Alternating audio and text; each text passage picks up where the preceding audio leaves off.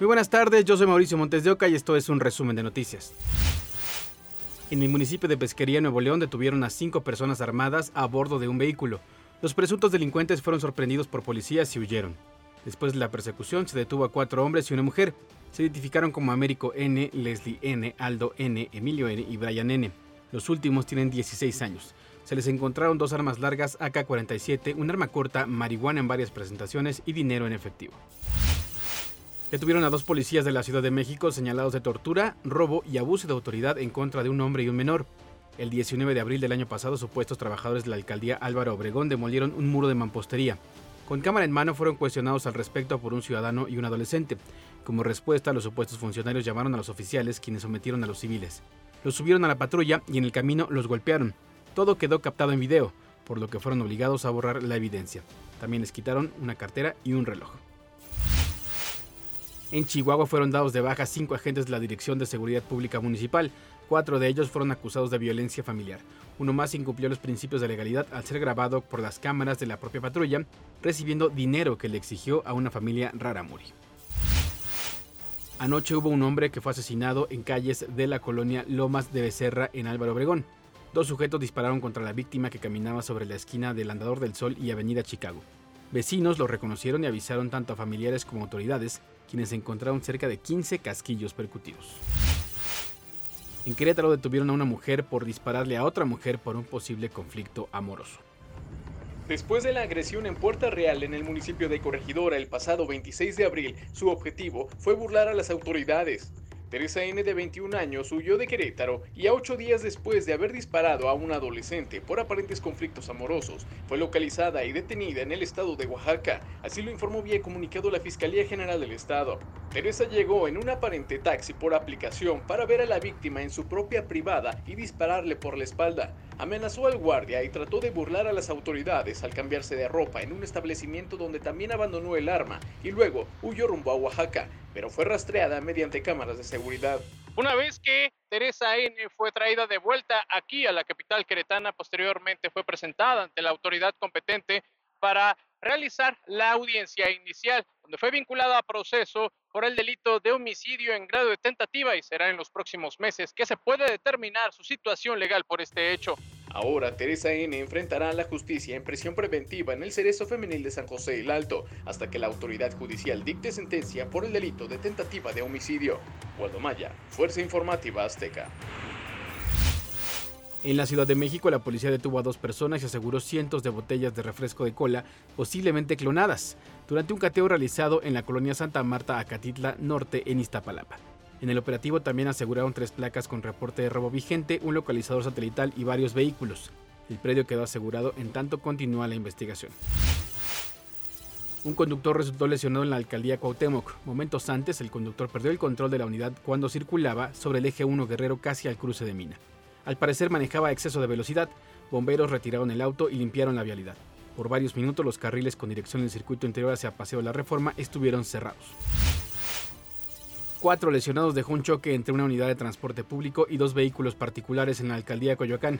Ocurrió en el cruce de Calzada del Hueso y Algodonales, cuando el chofer del camión se pasó el semáforo en rojo y se impactó contra los automóviles que iban saliendo de un estacionamiento. Autoridades ministeriales detuvieron a David, uno de los presuntos implicados en el ataque a una nevería de Tepito cuando intentaban extorsionar. Los sujetos rociaron tiner en los refrigeradores del establecimiento y al prender fuego, el cuerpo del dueño fue alcanzado por las llamas. Los familiares manifestaron que ya les habían pedido dinero con anterioridad, pero al no ceder llegaron a la agresión. De acuerdo al secretariado ejecutivo del Sistema Nacional de Seguridad Pública, durante el primer trimestre del año aumentaron las extorsiones en la Ciudad de México.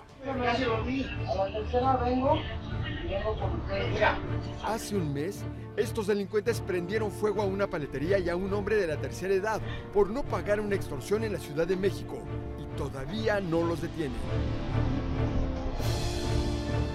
¿Por qué si nosotros estamos haciendo las cosas bien, unos tipos de buenas a primeras vengan a amedrentarte y atentar contra tu vida de esa forma cuando lo único que nosotros hacemos es trabajar?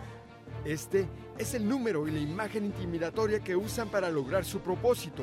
Afuera del local, en la colonia Morelos, en la alcaldía Venustiano Carranza, hay policías, pero no son las únicas víctimas. Estamos en un punto rojo. No estoy segura de cuáles locales o cuántos sean, pero sí, sí hay más casos. El secretario ejecutivo del Sistema Nacional de Seguridad Pública lo confirma. En el primer trimestre del año aumentaron las extorsiones en la capital, al pasar de 81 denuncias en el año 2022 a 129 en 2023. La Unión Tepito tiene presencia en las colonias Centro, Morelos y el barrio de Tepito. Con el trabajo de inteligencia policíaca, lograron identificar a 27 presuntos líderes activos de la banda. Destacan el Chori, Tuntún, el Zapato, el Pecas, el Diney, Rommel, el Pollo, Brian Simón, Fernandito, el Morongas, Carlos Alan, Noé y el Huguito. Las autoridades atribuyen robos, narcomenudeo y asesinatos a la Unión Tepito. Entre enero de 2022 y marzo de 2023 fueron cometidos 22 homicidios dolosos en la colonia Morelos, el segundo delito con mayor incidencia en esta colonia.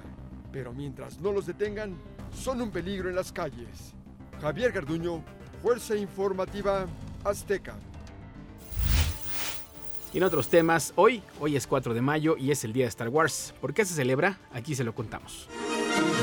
Hey, Luke. May the Force be with you. El Día de la Fuerza es una celebración que tiene lugar cada 4 de mayo. Es una fecha especial para todo fan de Star Wars alrededor del mundo. Que la fuerza te acompañe es la frase dicha en las películas que le da la importancia a la fecha por el juego de palabras en inglés, May the Fourth be with you. De esta manera, se eligió este día para celebrar a esta importante franquicia que desde el momento de su estreno en 1977 con Star Wars, Una nueva esperanza, no ha parado de crecer. La saga creada por George Lucas ha inspirado a muchas generaciones en su épica historia de la lucha entre el bien y el mal desde una galaxia muy, muy lejana. Star Wars ha recaudado más de 10 mil millones de dólares, cantidad que no solo se debe a las cintas, sino a todo lo que engloba a Star Wars como lo son las series de televisión, videojuegos, libros, cómics, ropa, juguetes y parques temáticos. No.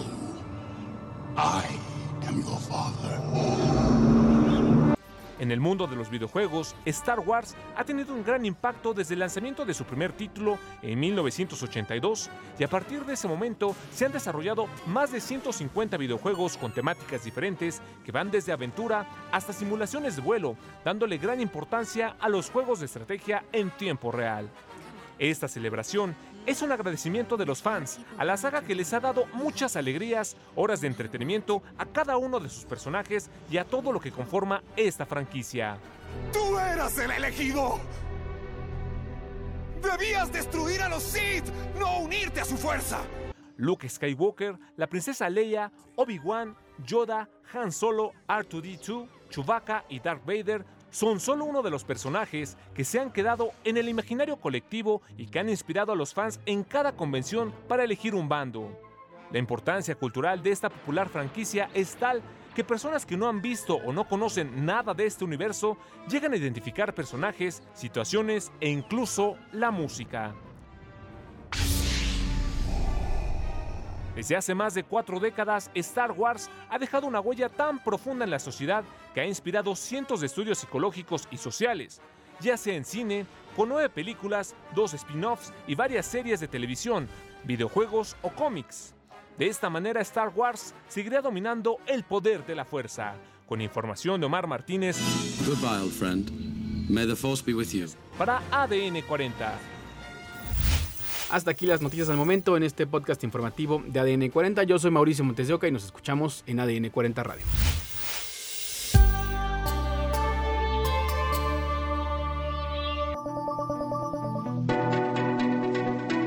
Este podcast es presentado por VAS, la super app que te ofrece muchas y nuevas formas de pagar todo lo que quieras con tu celular. Olvídate de las filas y dedícate a lo que más te gusta ver tele en vivo, películas, escuchar música, podcast y estar siempre enterado de las noticias más importantes. Todo en un mismo lugar. Vas, la super app, con todo.